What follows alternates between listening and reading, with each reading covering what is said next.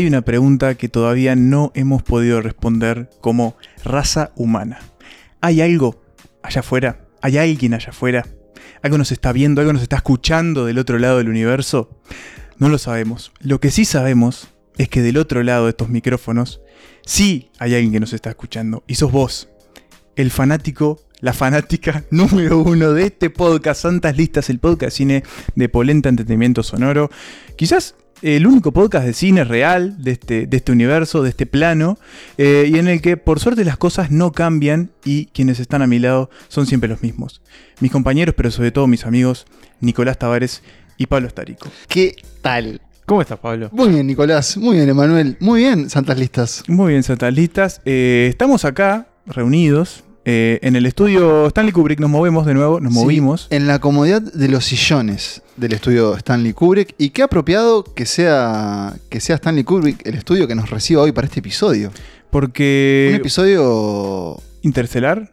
Más o menos. O sea, con visitantes interestelares, pero radicado en dónde. Un episodio que mira las estrellas, pero tiene los pies parados en la tierra. Así es, señores. Hoy vamos a hablar de extraterrestres y de ovnis también, podríamos decir, pero con una premisa. Vamos a hacerlo siempre desde la Tierra, desde, desde la Pachamama, Digamos así, desde la esfera azul, de, de ese desde el pequeño, tercer planeta de Contando del Sol. desde ese pequeño punto azul. Porque así es, hacía mucho que no hacíamos un episodio con la ciencia ficción como protagonista. Y podemos, podemos revelar que ante el inminente estreno de la nueva película de Jordan Peele, Nope, o en español, Nope. Nope, Nope. eh, decidimos que teníamos ganas de hablar de, de el cine de alienígenas, pero nos quisimos limitar o quisimos poner eh, un punto y decir, bueno, vamos a hablar, pero desde aquí. Es decir, ellos tienen que venir a nosotros. Así que hoy no va a haber películas eh, que sucedan fuera de la Tierra, fuera de órbita. Hoy tenemos una merienda compartida.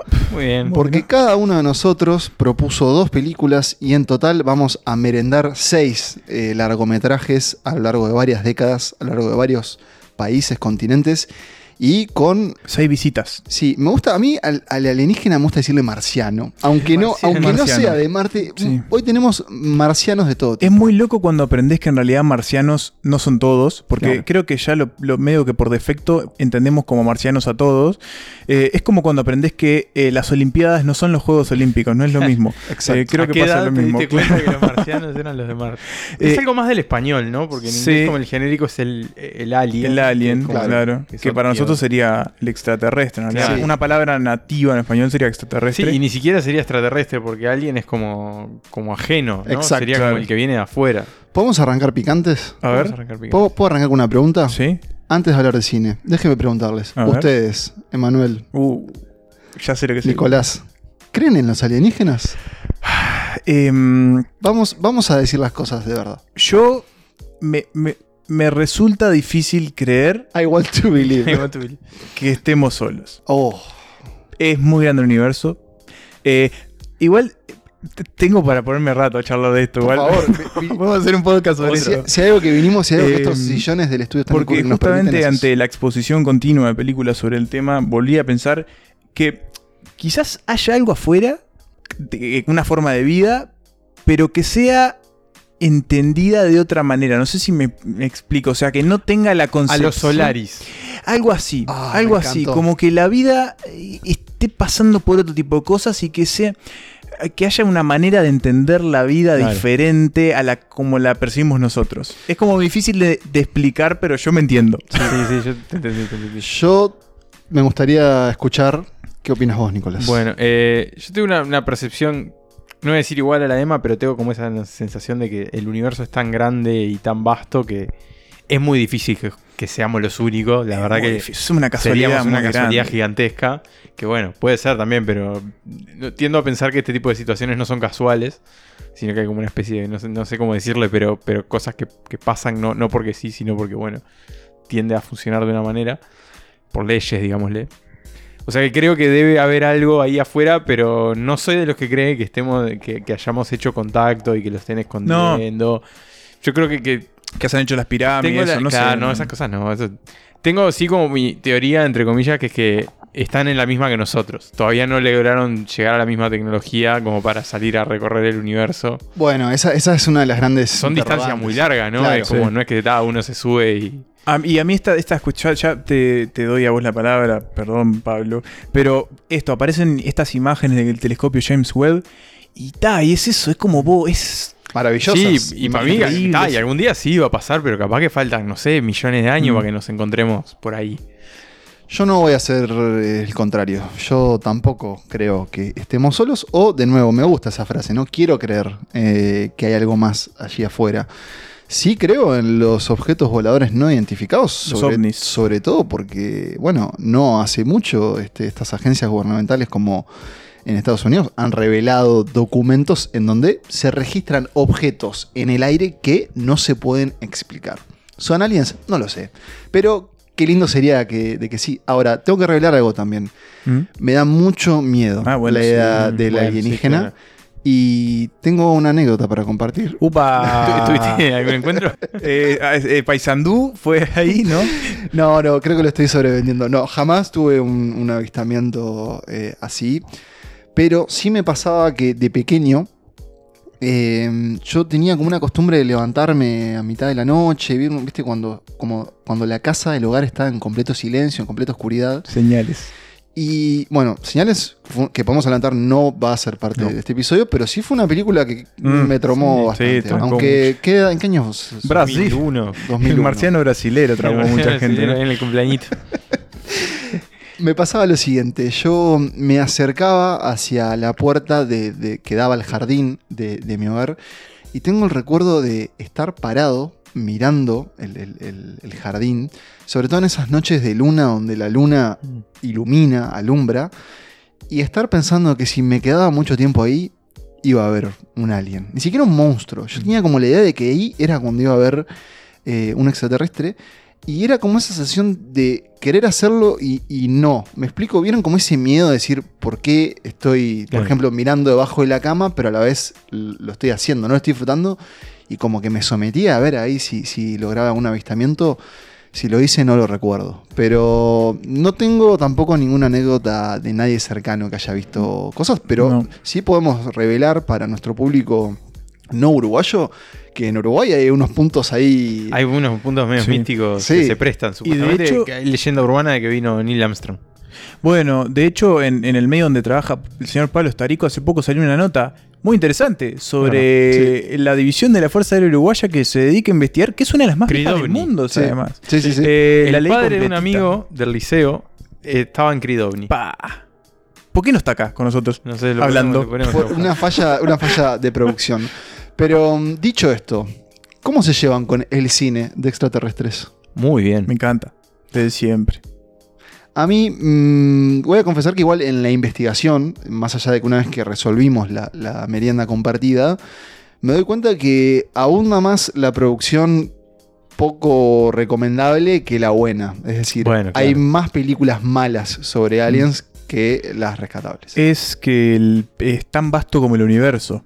Eh, las películas sobre invasiones alienígenas, ¿no? Por cada batalla Los Ángeles tenemos. Eh, se, pre- se prestaba para lo cutre, digamos, o al menos en, en esas vinculadas a las que suceden aquí en la Tierra. Sí, fuera de ella hay grandes obras maestras. Por ejemplo, vamos a decir, Alien no va a formar parte No. de, de este episodio justamente porque no sucede en la. Tierra. Y es un- además este, este tipo de, de- de- de retratos sobre invasiones foráneas en nuestro planeta tiene larga data, ¿no? Porque la ciencia ficción está mirando este- hacia Sí. este tipo de, de situaciones de hace mucho tiempo. De hecho, algunos de los pilares eh, de la cinematografía, digamos, eh, podemos mencionar La Guerra de los Mundos o, o, mm, El Día que la Tierra se detuvo, ese tipo de películas de, de la década de 50 o la, eh, mm, The Invasion of the Body Snatchers, o sea, un montón de películas de esa época Que han Eh, tenido muchas versiones todas. y que siempre, y vamos a ver después en estas películas también, hablaban de otras cosas al mismo tiempo, ¿no? Este, bueno, ciertos miedos, ciertas cuestiones políticas a veces que estaban pasando en esas épocas. Este, Sí, tal vez eso es uno de, de- de los grandes. eh, de, digamos, de los grandes atributos de la ciencia ficción, así como el horror, ¿no? Que nos permite hablar de, de más cosas de las que se está mostrando. Dicho eso, señores, eh, ha arribado la nave. mm, Así que les propongo que nos subamos, les propongo que nos acompañen porque se viene este episodio sobre extraterrestres. No, ¿y vos Ah. sos? Te lo digo. Sí. Eh, dicen que me parezco a ET. Este. ET el extraterrestre. Ah, Me faltan- ¿Sabés que sí? ¿Sabés que Vení, no? Drago, hacé del niño que le toca el dedo. Claro. No, es que claro. ¡Qué emoción! Arrancamos con un clásico. La película que va a iniciar este nuevo episodio de Santas Listas es dirigida por ni más ni menos que el señor y nos ponemos de pie y les pedimos a ustedes que se pongan de pie si no lo están ya. Steven Spielberg, o también conocido como Steven Spielbergo para los amigos. Pero no estamos hablando de aquel adorable extraterrestre con... Perdón. Perdón que nos riamos, pero vamos a compartirles después este, La causa de esta. la causa de esta risa que se vincula con justamente ET, el extraterrestre, Que no es la película de la que vamos a hablar. que no es la película que vamos a hablar, que es una película que yo adoro con, con toda mi alma, pero que, que sentí que, mm, que ya, digamos, que ya iba a volver en otro episodio. Está metida en el corazón de todos, ¿no? Así es. Así que íbamos, o más bien nos fuimos con otra historia de extraterrestre de Steven Spielberg y una que ninguno de nosotros tres habíamos visto. Así que tomamos la, digamos, la tarea para Santaristas para hablar de encuentros cercanos del tercer tipo. Close Encounters of the Third Kind, este clásico de la ciencia ficción de 1977, eh, en donde Steven Spielberg nos cuenta justamente eh, la visita de unos objetos voladores no identificados eh, en un pueblo de Estados Unidos. Y mm, qué decirles de esta película si no la vieron, Eh, más que tenemos a un Spielberg en un gran momento y que así como en Tiburón, o al menos así lo vi yo, no nos va a contar tanto una historia personal, si bien hay protagonistas claros, pero más bien nos va a contar una experiencia de una ciudad, de un pueblo. Una experiencia social. Una experiencia social. Estamos hablando de la cantidad de caras y rostros Mm. que aparecen en esta película. Es enorme porque vamos a ver justamente cómo la aparición de unas luces en el cielo va a afectar la vida de, de un montón de personas. Inicialmente, en realidad, más bien primero con la aparición de un grupo de aviones de la Segunda Guerra Mundial en el desierto. Y la aparición del señor director eh, François Truffaut. François Truffaut, este director de la, de la Nouvelle Vague, que aquí está de, oficiando de actor, y eh, la vida de un electricista, Sí. interpretado por, bueno, un amigazo del señor Steven Spielberg, que es el señor Richard Dreyfus. Aparecen estos aviones y aparecen estas luces de colores eh, en este pueblo, y allí Spielberg construye eh, esta película que me gustaría preguntarles, ¿qué les pareció? A mí me pareció que tiene mucho de terror. Estoy de acuerdo, Forma, completamente. Una cosa muy media. Porque tiene mucho de- como de paranoia, ¿no? Como una especie como de, de cuestión psicológica, ¿no? Que motiva toda esta aparición, sobre todo en este personaje que decíamos. Este padre de familia que, que básicamente se, se le va la chaveta, ¿no? Cuando, Sí. Se le va todo todo aparte, eso. ¿no? Queda- queda, la cadena. queda completamente afectado y después al final podríamos decir, eh, hablar un poco del final, Ese- este, que para mí es polémico, pero bueno. y, y me pareció que, que- que es como muy, muy grande al mismo tiempo y muy ambiciosa. Tiene como esa cosa que, que está en tiburón también, pero acá está como más, más desatada, ¿no? Es como en un momento que te abruma un poquito. Es una película bastante extensa también. Sí, es Y- que, perdón que te interrumpa, Sí, no. pero Tiburón tiene como esa segunda mitad muy clara que es esos tres personajes en, Claro, el en el barco. y aquí, Claro. sin embargo, siempre como si vos es una escala enorme Claro, y aparece más gente y soldados y científicos. Y, y, ciudades enteras. ciudades enteras, ciudades construidas en, en modelos, ¿no? Sí. Ese cielo y esas ciudades, ah, Sí, qué sí, maravilla. Y tengo, tengo por lo que, lo, lo que recuerdo, aparte es una, una película que para empezar sale el mismo año que, Star Wars y que quedó como, por un lado, media tapada y por otro lado que no le fue muy bien en ese momento, que, fue como media incomprendida de algún modo, porque no es una película amigable, esta no es la típica aventura de Spielberg, ¿no? Este está es completamente opuesto a ET.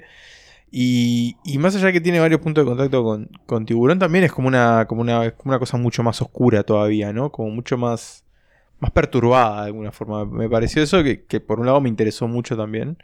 Este, pero también sentí como esa, como esa incomodidad de alguna forma. Eh, yo tampoco la había visto, como bien habías dicho vos. Y era un debe porque eh, yo la siento a me- es como, creo que la siento a medio camino de la experiencia expilberiana de, con, con- con estos visitantes, ¿no? Por un lado tenemos esta visión como súper tierna y amigable de T. Por otro lado tenemos la, visión súper conquistadora de la guerra de los mundos. Y en el medio tenemos esta que, bueno, ya, ya veremos qué, qué tipo, ¿no? Pero eh, para empezar está como a medio camino. Me gustó eso que vos decías, Nico, sí, lo de la paranoia, de cómo estos personajes que en algún sentido son como pseudo elegidos, eh, se empiezan a, a- a contaminar con estas visiones que tienen y cómo eso los va llevando en una espiral como de locura y, y también como de, de, de una suerte de, de- Hay gente que sabe que lo que les pasa a ellos es, es por algo, pero aún así eh, son como una suerte de, parias, ¿no? Están como ahí sin poder, como, como sin poder entender muy bien lo que les está sucediendo.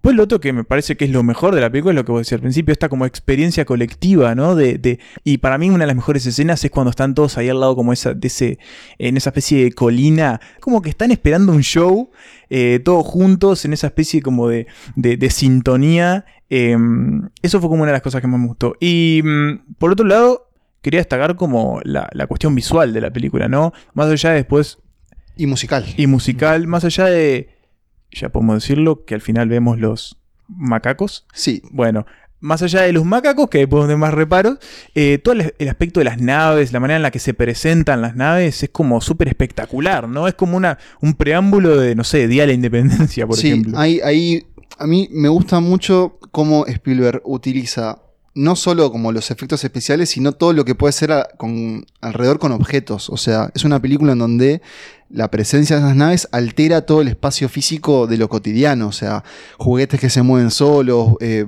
buzoneras que, explotan, autos que, que- que también como que son invadidos por luz. Es como cómo todo altera ese espacio, lo hace muy humano y como que las reacciones son, son muy...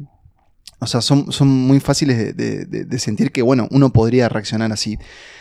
Ahora, el personaje de Richard Dreyfus, a mí mm, hay algo ahí que, que- que me resultó difícil de ver, porque eh, de verdad ves una persona que un poco pierde la cabeza y de alguna forma, y esto Spielberg después, como con el tiempo, dijo, este, mm, se genera como un conflicto entre, entre la obsesión de él por estos seres y un poco el, el descuido que, en el que termina dejando a su familia. Después con el tiempo por ahí leí que Spielberg dijo, bueno, que él no era padre en esa época y si lo repensara ahora como que sentiría que, que ese personaje tal vez actuaría de una forma diferente. Y aquí voy a revelar algo del final, así que les pido que si no quieren saberlo, adelanten unos, unos minutos. Pero me sorprendió mucho cómo en realidad en el final de la película este personaje se va. Se va con los alienígenas y abandona a esta familia por completo. Y era como, bueno, ¿qué haría yo en esa situación? ¿no? Eh, un poco es entendible, pero no sé, no, hay algo en, eso que a mí me, terminó de alejar un poco y creo que no hizo que la película me gustara tanto como tal vez esperaba. Sin embargo, sí siento que es un infaltable, que era un infaltable en Spielberg y siento que explica mucho de, de su cine. Está repleto de ese efecto, el, el llamado mm, los rostros de Spielberg, ¿no? Que es ese personaje mirando algo que muchas veces vos no ves que es, pero que están ahí, como que Maravillado. Claro, maravillados o, o atemorizados. Este, mm, y bueno, después obviamente también está el, el- peso del gobierno y de las agencias gubernamentales, cómo pueden mover los hilos y medio que utilizar una población... Este, a- Sí, a- conejilla de India. a- claro, a- totalmente. Eh, una película disfrutable que sí me da lástima no haberla visto en el cine. Me parece que en el cine puede... Sube todavía. Sube mucho más la música del señor, bueno, John Williams. Está espectacular. Y los macacos para mí son adorables. ¿Qué crees que te diga, Emma? Eh, raritos. Raritos sí, pero. Es el prototipo de Alien, ¿no? Sí, sí, Eh, sí, medio sí. enano, todo cabezones, cabezón. Este,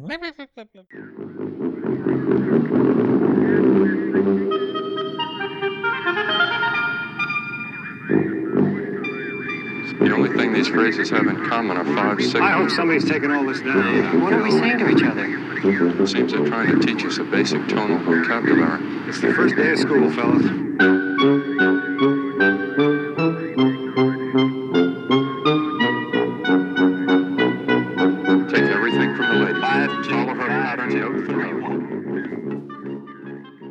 Saltamos un montón de años para adelante, desde el 77 nos vamos al 2019.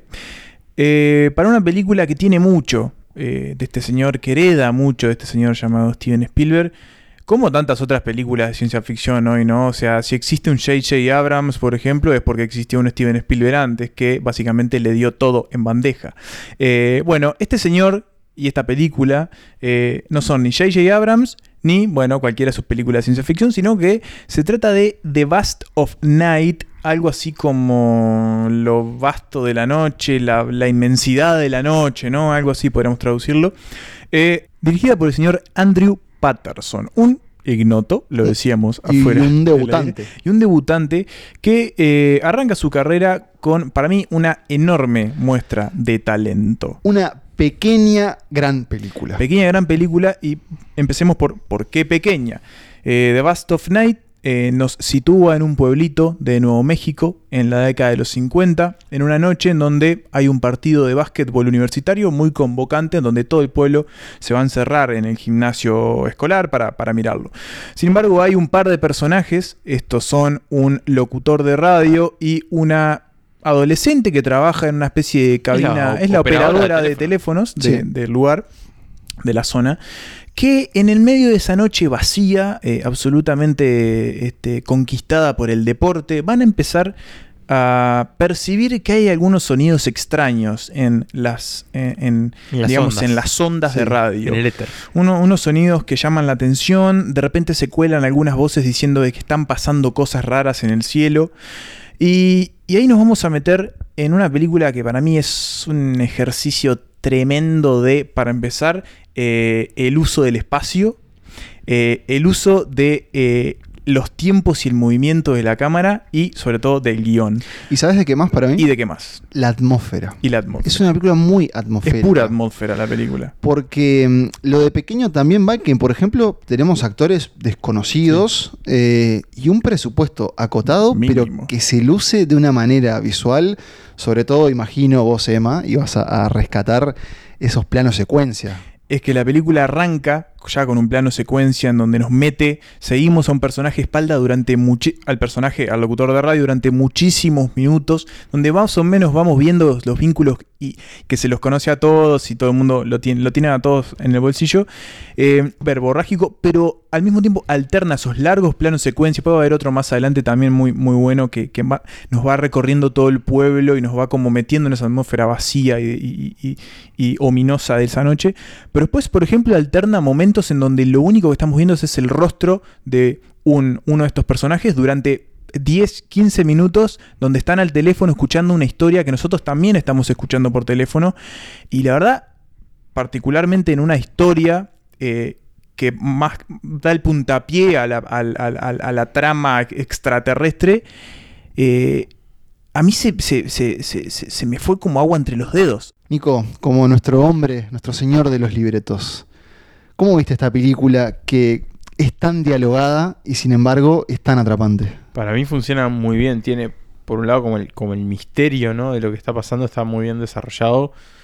Porque eh, enseguida entendemos que, que- la cosa viene por el lado de, de los extraterrestres, pero cómo están planteados y cómo se va descubriendo eso y, y cómo se va detallando el, el vínculo, digamos, entre comillas, que tienen con, con los habitantes de la Tierra. Es muy bueno, es un, tiene también mucha tensión, es una película bastante tensa. Y creo que en esa economía de recursos y en esa cuestión como de mucho diálogo y de mucho eh, de mucha charla y de planos eh, de gente contando historias, me parece que tiene también su encanto, que tiene como una cosa media hasta como de documental, ¿no? Como, Ujú. como un ejercicio medio periodístico de estos protagonistas que van entrevistando gente y entra- tratando de entender lo que está pasando, donde prácticamente no, no vemos a, a los extraterrestres, salvo una cuestión Sí, ahí al- casi al final. nada. Este, entonces me parece que eso también le, le suma y es un, es un mérito, ¿no? Poder trabajar con esas limitaciones y crear una, una historia tan, tan entretenida y tan cautivante, me parece que es un- una maravilla que logra hacer The Bass of Night. Para mí otro elemento muy a favor es justamente esa, esa ambientación en, en esa época, porque sí. hoy más temprano en, en- en el arranque hablábamos de, de esas películas de los 50 y, y sobre todo de esa ciencia ficción eh, y esta idea de, de los visitantes fuera de la Tierra casi siempre con miedo.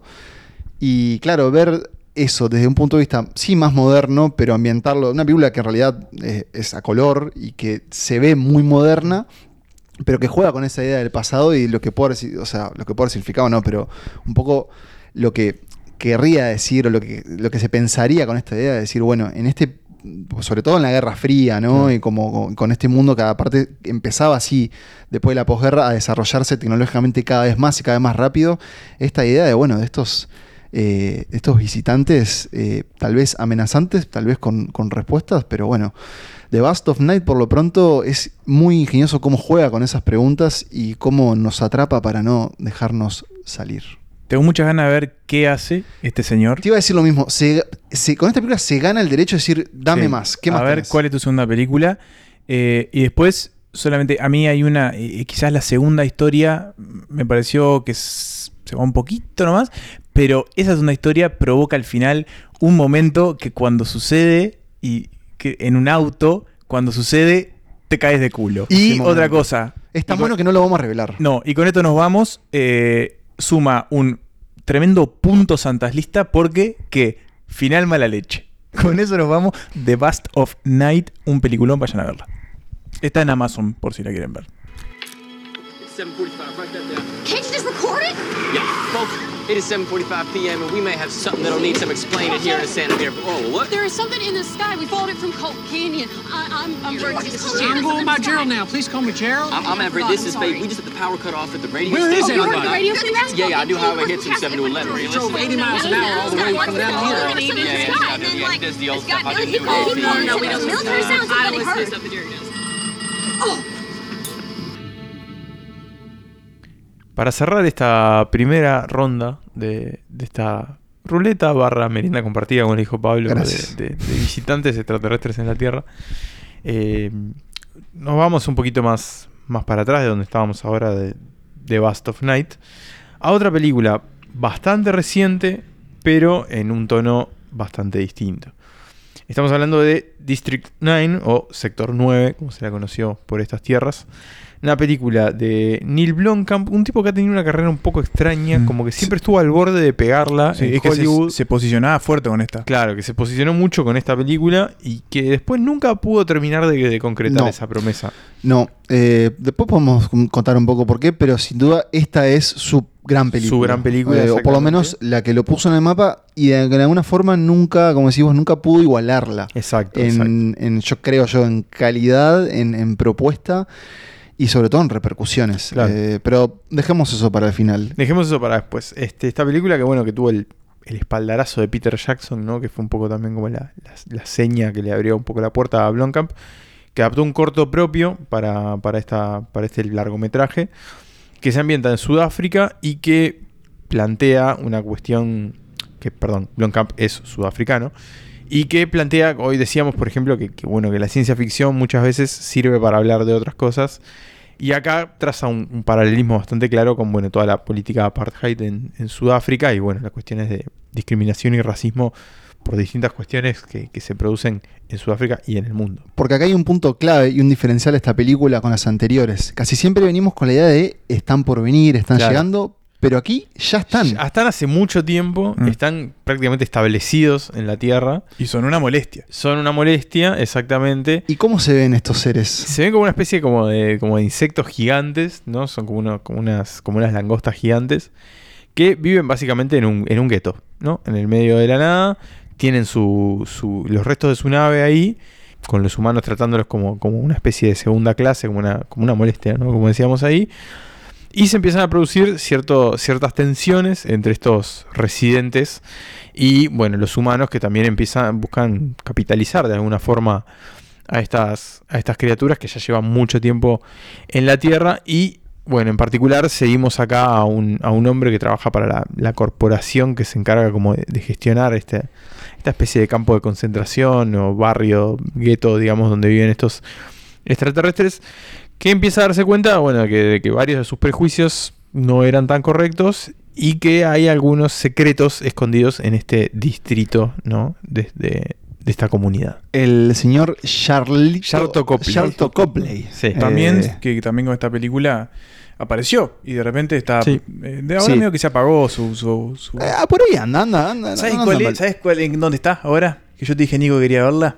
¿Dónde está? La película de Idris Elba del, lo- del León. Del león, exacto, es cierto, es como, el, como el Anda que, ahí. que el cuidador ahí del, del bosque. Em, recuerdo haber ido al cine Yo a ver esta película. Eh, salí muy impactado. Sí. No, no me esperaba ver, por ejemplo, esto, eh, como la manera en la que están representados los, los- estos alienígenas Sí. y sobre todo el lugar que ocupan en, en la Que humanidad. andan ahí ¿no? con, como con ropa y Pero como- además, no, pero además, o sea, eh, es impresionante, o sea, es como muy, muy impresionante cómo el, el nivel de, de representación de la integración en la humanidad que, que hacen en esta película. Por ejemplo, hay prostitución Claro. entre los. Hay, hay mafias, hay, Sí. hay algunos con capos mafiosos de, de- de esta, de estos alienígenas. Eh, yo mm, recuerdo tener como- recuer- tengo el recuerdo muy fresco de esta película, no la volví a ver, pero lo tengo muy claro por, es- por ese impacto que me generó. Sí. Eh, era muy impresionante ver Sector 9 en aquella época. Una película a la que le podríamos decir que. que la recordamos con mucho cariño, que, que siempre se puede volver a ella. Si nunca la vieron, obviamente, que, que la, que la descubran. We are here at, uh, must I look? Yeah, just look straight into the lens, bro. We are here at uh, MNU Head Office, Department of Alien Affairs. My name is Vikas van der Merwe. And behind me, you can see other Alien Affairs workers. And what we do here at this department is we try to engage with the prawn on behalf of MNU and on behalf of humans. Now, to everyone's surprise, the ship didn't come to a stop over Manhattan or Washington or Chicago, but instead coasted to a halt directly over the city of Johannesburg. A veces, para hacer magia, se necesita muy poca cosa. Por ejemplo, una película que empieza con una nave que llega a la Tierra sin explicaciones y un montón de soldados, de, de físicos casi que sobrehumanos que son encomendados con la misión de rescatar, de resolver unos temitas ahí en la Tierra, pero sobre todo de detener la visita de uno de los grandes alienígenas del siglo XXI, del siglo XX. Estamos hablando del señor Depredador, Predator del señor John McTiernan. Eh, y esta película encabezada por Arnold Schwarzenegger, que hacía mucho que no aparecía en Santa Listas, cierto. desde Mm, aquel Versus. versus eh, de- Contra Stallone. que creo que se lo ganó. Creo que lo ganó, sí. Stallone. No lo me ganó acuerdo. Schwarzenegger. Stallone, lo ganó Stallone, creo. No. Eh, va a protagonizar este comando especial que básicamente se va a enfrentar con una máquina de matar que es el depredador, un alien que llega, no sabemos por qué, pero por lo pronto tiene una sola misión que es despedazarnos de a poquito. Y aquí vamos a tener esta película eh, del hombre contra la naturaleza alienígena, justamente porque estamos, eh, estamos hablando de, para mí, una obra maestra, un disfrute cinematográfico. Cine del que ya no se hace. Cine del que ya no se hace. Una obra maestra del cine de acción. Eh, de nuevo, eh, de- ya cuando veo en un helicóptero bajar un montón de soldados, cada uno, eh, digamos... Con una personalidad definida como de forma esquemática, ¿no? Eso, más, más definida que otra. Y ver cómo el señor Schwarzenegger, eh, más bien aquí conocido como Dutch, Dutch. eh, espera con una camisa polo, una remera polo roja, fumando un habano y con, bueno, un bíceps del tamaño De mi cabeza. cara. es casi como que un delirio esta película. Y sin embargo funciona eh, completamente porque está como que roza la parodia y roza un, un cine de básicamente eh, soldados disparándole a la nada, a la, a la, a la- a la A la selva. De hecho, hay una escena de cinco minutos donde está- que casi que, de nuevo, es como que una es una parodia de, de- de- de lo que era ese cine de acción. Pero bueno, tenemos como que, que esta misión que estos soldados tienen que, tienen que hacer. Y estoy diciendo vago porque no hay tanto que explicar. Ellos llegan a la selva, tienen sí una misión que aparte. Rescatar una gente ahí. Rescatar una como- gente que- Rescatar una gente. Esas Y- son las misiones. Y de hecho, cuando, la misión de rescate es una cosa completamente, eh, casi que terrorista. Es una excusa, digamos. Es casi sí, que un sí. crimen de guerra lo que hacen para rescatar a estos unos refugiados ahí.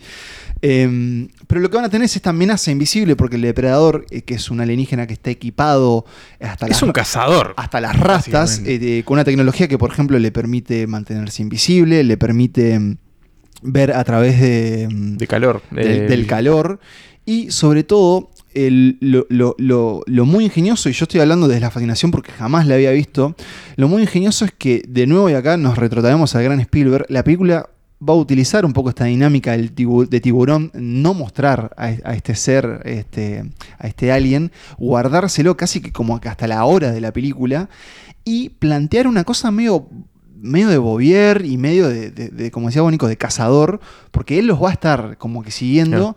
Y va, va a tomar eh, los puntos estratégicos para atacarlos. Y ahí casi que en una película también un poco slasher, un poco de terror, uno a uno van a ir pereciendo hasta que finalmente tengamos el duelo del señor Dutch Magnífico duelo. contra el Predador, pero no antes este, secundado por eh, bueno, el señor Carl Weathers, que a, a la par del Schwarzenegger también estaba con un físico impresionante. Y acá, y ya les voy a, les voy a dar paso porque ya no puedo decir más loas, también tenemos esta cosa de, de- de ese cine de esa época de la hipermasculinidad que completamente está en paralelo con, con casi como que con el homoerotismo de admirar estos músculos y estos señores que, que se miran y se abrazan. Una película, señores, para mí, para toda la familia. Sí, tal cual. Eh, violenta, sí, pero muy graciosa. A mí me fascinó, nunca la había visto. Ah, qué bueno. Tenía, tenía pendiente también esta, esta, este clásico. Había visto Alien vs Depredador, pero no había visto Depredador. Es una curiosidad. Eh, ¿No es una maravilla? es una maravilla, la verdad que, que- que me sorprendió lo buena que es y lo simple que es y cómo funciona todo. Y lo que me sorprendió mucho fue también ver a, a, a Schwarzenegger asustado. Como en varios momentos decís, bueno, capaz que pierde, ¿no? Como este hombre todo musculoso, héroe de acción que no pierde, ¿no? Este ter- Terminator. Y que en varios momentos lo ves, de verdad, eh, con, con- con los huevos en la garganta, digamos, ¿no? Sí, Como el tipo diciendo, vos se me viene la noche, te me va a fajar. Porque el personaje o todos empiezan casi como que una máquina de, de- de esos diálogos rápidos, esos one-liners. Y después de a poco cuando ve que la, que, que- que la cocoa se complica... Sí, sí, eh, empiezan, bueno, empiezan a caer los, los soldados y, y- y se pone tensa la cosa. Este, eso me llamó mucho la atención, me pareció también muy, muy bueno. En algunas cuestiones se les nota el- el- las, El cuatro tiempo, décadas que tiene arriba. Sin duda. Pero, pero creo que más allá de eso se, se disfruta muchísimo. Está llena de momentos recordados. El, el Get to the Choppa. Get to the choppa. El acento de Schwarzenegger completamente desbocado. Bueno, y un, está, Sí. Brilla con sus limitaciones Schwarzenegger. Claro. Porque claramente no es un, un buen actor. Pero le- sin le- embargo, le funciona, le Está todo hecho para él acá. Sí, sí. Un par de, de curiosidades antes de, de seguir comentando lo, lo que nos pasó con, con Depredador. Eh, uno que lo trajiste vos, Pablo, hace, hace algunos días, es que Jean-Claude Van Damme eh, se manejó que fuera el depredador. Y filmó. Filmó escenas y después, bueno, por una cuestión de, de- de impracticidad del traje y, Sí, y demás. Y también de ego, porque de Jean-Claude. Van Damme se dio cuenta que no, no se iba No a ver su la cara. en toda su película. Pero además, eh, bueno, Jean-Claude Van Damme es un tipo bastante bajo, digamos, Claro. de, altura. Y sin, acá of- querían- sin ofender a nuestros oyentes petizos y petizas.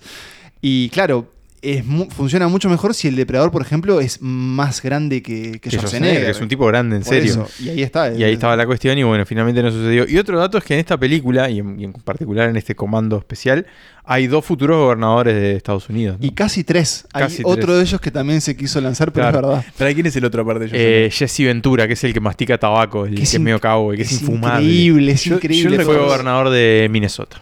El recuerdo que tengo de, de Depredador es 3 de la tarde, tirado, verano bochornoso, con esta selva agobiante. Da calor esta película. Tipos que están transpirándose todo y vos estás transpirando con ellos.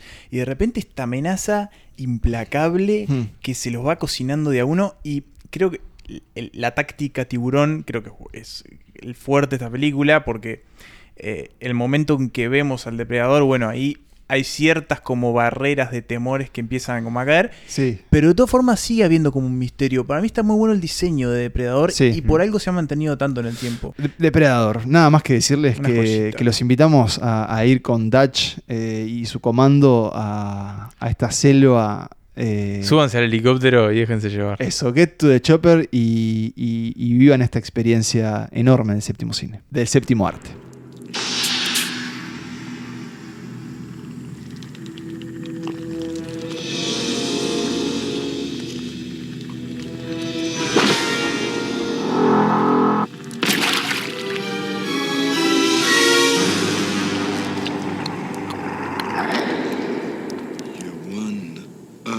Motherfucker.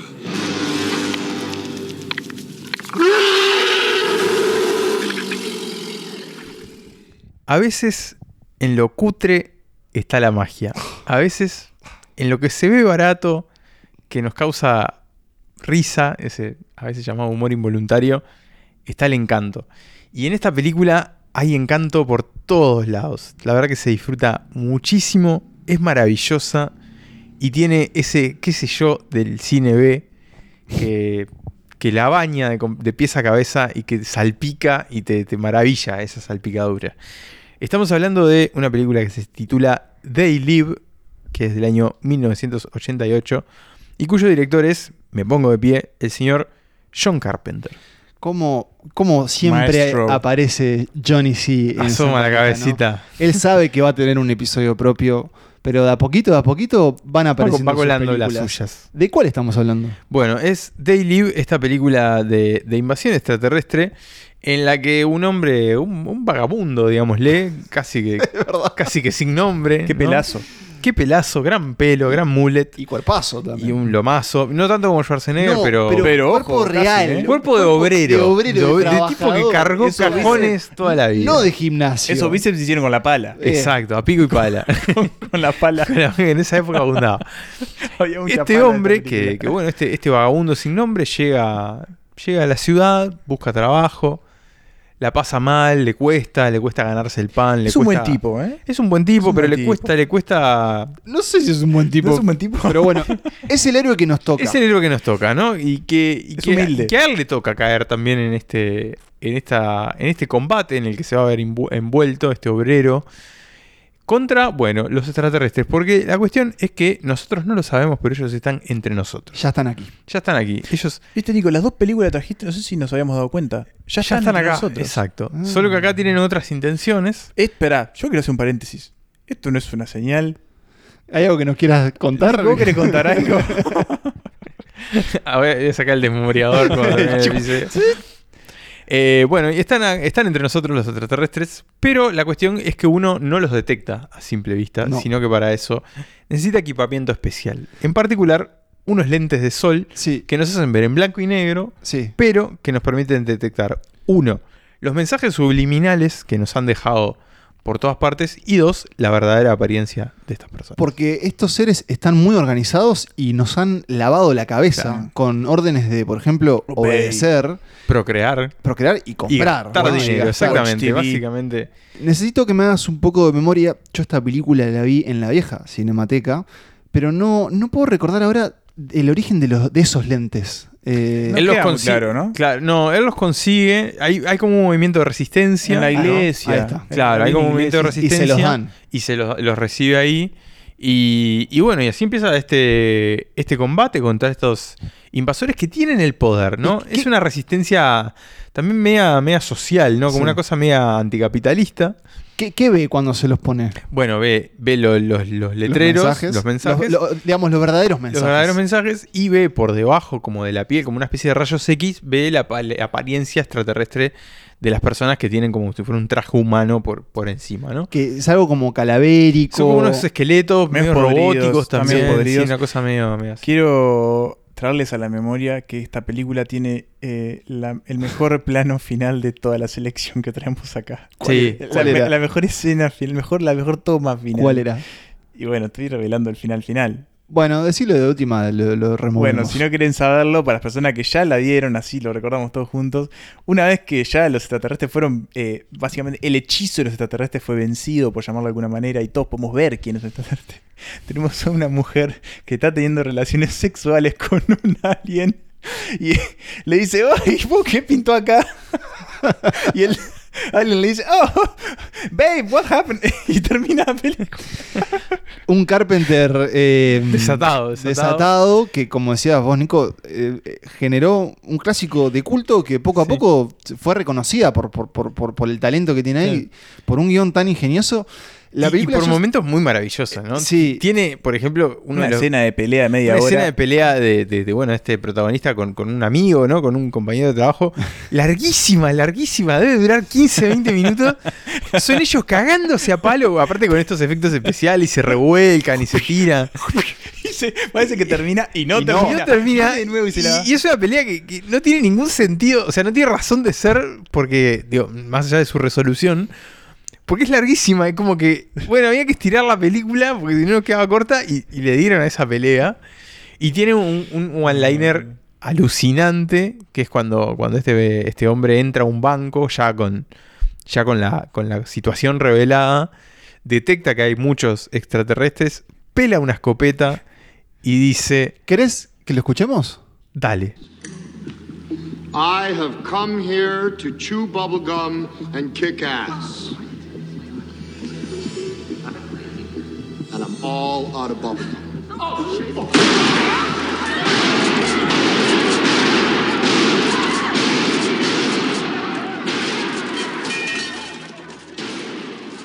Cuando comenzó este capítulo, yo hice una introducción que, bueno, después evaluaremos si estuvo bien, estuvo mal, si pudo- podría haber estado mejor, pero dije que no sabíamos si estábamos solos todavía. Em, yo la verdad que cuando pienso en la figura de David Bowie, cuando veo su rostro juvenil en Mm. aquellas épocas de la década de los 70, 80, ¿Y cuando lo escuchás? cuando lo escucho también, eh, la verdad que las certezas de que no estamos solos son mayores.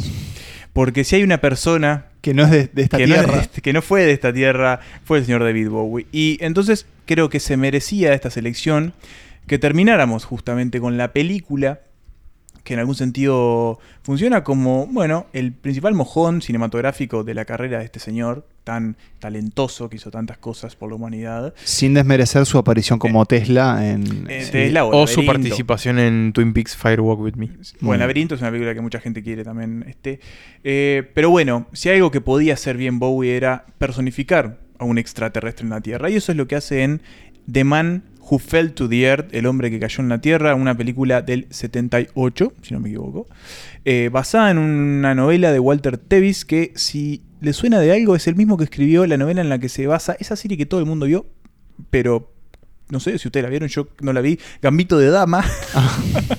de Netflix. No, no la vi. No tengo No, el gusto bueno, es de, el mismo- el de mismo ver la obra de Anya Taylor Joy. Y, y lo que tenemos acá es una película del señor Nicolas Roeg, un director que, bueno, eh, estaba en su, en su apogeo cuando, cuando estrenó esta película. Venía de, de hacer este, Don't Look Now, también conocida como Venecia Rojo.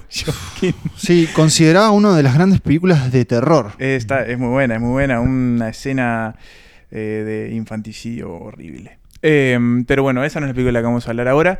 Eh, estamos hablando de, de Man Who Fell to the Earth. que te hago una- un ajuste 76. 76, bueno, dos años antes.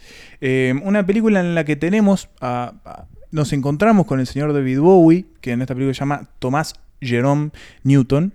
Eh, un hombre que, bueno, ha aparecido en la- de la nada en la Tierra y Caminando, caminando. como Perico en su casa. Y bueno, vamos a empezar a ver cómo a partir de una serie de patentes que tiene, eh, va a empezar a convertirse en, eh, a ganar cada vez más dinero, a convertirse en millonario y a ser como el líder de una de las principales empresas mundiales eh, de todo tipo de, de- de- de productos, ramos. sí. eh, porque va a tener una misión este señor. Y esa misión es lograr llevar agua para su lugar de origen, que no es otro que un planeta que está en algún lugar del universo.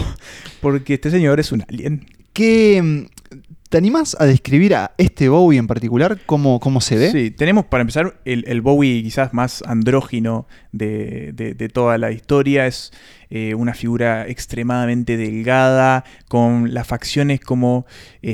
es que es un momento donde sus facciones quizás estaban como más afiladas, ¿no? Yo Sí. ve su rostro y es como todo, todo vértice. Cuando todo, la, droga, la droga estaba pegando, ¿verdad? Cuando eh, todo el Bueno, él dice que no se acuerda de la película que de hacer. y con una especie de andar casi levitando, ¿no? Eh, y una sensación de que, bueno, esta persona eh, interiormente está sufriendo, de alguna forma. Y está sufriendo porque en esta película está lejos de su familia, tiene que solucionar un problema y bueno, vemos que cada vez se le va complicando más, vemos cómo cada vez el mundo humano va contaminando a los ideales y los- la misión que él tenía. Y hasta la salud. Y hasta la salud. Y bueno, va a empezar a tener como una especie de camino hacia los infiernos, básicamente. Suena muy coherente cómo está planteado esta Claro. historia. Ahora, la película no es tan así No, en su claro. presentación. La película es. eh, a ver, la película hace muchísim- tiene muchísimas elipsis temporales. Eh, no nos explica mucho cómo está pasando el tiempo, qué rol juegan algunos personajes que de repente tienen, Aparecen. aparecen. en la película y tienen como algunos, bueno, eh, algunos intereses particulares. Eh, y digamos que es como bastante, bastante críptica en la manera en la que están contada, ¿no? Mm. Es esto, lo vemos a él, lo vamos siguiendo, vemos ciertos cambios en su vida, vemos que, bueno, va apareciendo y teniendo como distinta relevancia a lo largo del tiempo. A mí me gusta pensar, yo, yo leí la novela también hace un tiempo y es mucho más eh, entendible, digamos, que la película. Eh. Me gusta pensar que Roeg, que es un director que le gusta ser un poco críptico también, ¿no? Y, y que apuesta mucho, él era director de fotografía, le- es, es como muy esteta, Sí. quizás más, más, un hombre más de la... Sí, de lo- es muy visual la de lo vi- película, ¿no? mucho más de lo visual que de lo, del- texto, del digamos, texto. Eh, y creo que hay como una intención particular de... A mí me da la impresión de que contar el tiempo y la existencia a partir de cómo este ser que no envejece Mm. ve que le pasa Sí. todo. Sí, y cómo, cómo se adentra en la ciudad, ¿no? Es como muy urbana también la película eh, y en esos espacios. Pero a mí en particular sí la sentí tal vez algo como delirante de alguna, Sí. de alguna manera. Eh, eh, dijimos que en, en Bowie hay mucha droga en la película. hay mucha Sí, y de verdad hay momentos en donde uno se cuestiona como, ¿qué, qué estoy viendo? Sí, casi surrealista, ¿no? Ahí está, como la cosa muy, muy setentosa también. Sí. Pero me gusta mucho cómo está filmada, porque eh, Roeg hace como, o sea, la película tiene como, primero, cómo está editada, pero tiene como unos movimientos de cámara Mm. donde, donde él te, te lleva a donde quiere que mires, que son como sutiles, pero como muy ágiles también. O también tiene como unos zooms que como que te das cuenta que tenía como un, este, como un inventario de, trucos de cámara, de recursos, recursos, muchos recursos. que funciona muy bien. Sí. Y cuando tenés eso combinado con Bowie, que, bueno, más allá de su estado en ese momento, Sí, es como no lo puedes dejar de mirar. no es puedes dejar de mirarlo y de escucharlo. Me gusta mucho su voz y acento en esta película. Es este caballero alienígena de y, alguna forma. y- que, eso creo que es lo más difícil. Por un momento te olvidas que estás viendo a Bowie de alguna forma. Sí. De alguna forma, que, no siempre la gente que es muy famosa logra, logra romper eso, ¿no? Claro. Pasan un ejemplo completamente opuesto. Lady Gaga Claro. actuando. Sí. Y yo estoy viendo y sé que es Lady Gaga. Claro. Y acá Ah, me pasa como. Tom Hanks, por o ejemplo. Tom Hanks, por poner un ejemplo. Siempre de- termina siendo un poco Tom Hanks. Claro. DiCaprio también. Y acá es como una cosa de. de ta, no estoy viendo a Bowie. En realidad es, es este hombre, este Thomas Newton, que, que vino acá, que es un inglés, se presenta como un inglés, Mm. este, y que, que- que anda por el mundo ahí haciendo. haciendo de las suyas y que no la está pasando nada bien. Es una película muy triste. Es una película muy Sí, triste, pero muy- picaresca también. Pero picaresca. Muy cachonda. Sí, Hay sí. mucha gente haciendo el delicioso en Sí, esto. sí, y de formas eh, Variadas. fuera, fuera de órbita. Sí, podríamos decir. creativas. No es apta manera. para todo público, eh, para, lo lo avisamos para, No. para- porque sabemos No. que Santa Lista es escuchado por A, familias. Ro- a. Roeg le gustaba mucho ver las diferentes maneras en las que se podía filmar este Sí. el coito. Eh, sí. Y bueno, es una película también bastante larga, ¿no? Que porque Sí. son 2 horas 20 de una época en la que 2 horas 20 eran como 13 Sí. horitas de ahora, Eh, ¿no? sí. O capaz que un poco más incluso. Qué afinado estás con la conversión. De, La de conversión de temporal. Es excelente porque la tenés tal cual. Y, pero, pero más allá de eso, es como un viaje bastante particular, ¿sí? Y, pero al mismo tiempo es un viaje bastante particular que, que- que funciona. por Y que lados. sí, fue un placer em, eh, tomarlo, emprenderlo, porque de nuevo estábamos ante, ante una película que ninguno había visto. No, Como y hay que admitir que estuvo a punto de irse de la lista. Sí. En un momento en que, la vi- en que la vi- visualización se volvió un poco crítica para este grupo humano. Sí, casi se, se, Y se hubo un, hubo un voto de confianza. Más que un voto de confianza, hubo como un voto a la responsabilidad Ah. de. "Eh, Tiene que estar esta película acá. Sí. Eh, Sí. Tenemos que conocer El interés, derrotero el interés de- estaba. De, Sí. de este señor, de Thomas Jerome Newton, por la Tierra. Y la verdad que valió la pena. Y para, para nuestros oyentes tal vez más, más cinéfilos que, que les gusta ver qué, qué es de esa, esa colección llamada Criterion, podemos decirle que esta película forma parte, Forma parte. de la colección Allí. Criterion, que eso siempre es un, al menos un sellito, no sé si de calidad, pero siempre de interés. Sí, Es sí. decir, esto tiene algo para contarte. Para el mundo cinéfilo es un, un sello de calidad. Hello, Miss Newton. Hello, Dr. Rice. Glad you came. I hoped you would. I realize you've made certain assumptions about me. I can see the flash of an X-ray camera. It's blinding. Why'd you come here? Where I come from, there's a terrible drought. We saw pictures of your planet on television. We saw the water. In fact, our word for your planet means planet of water.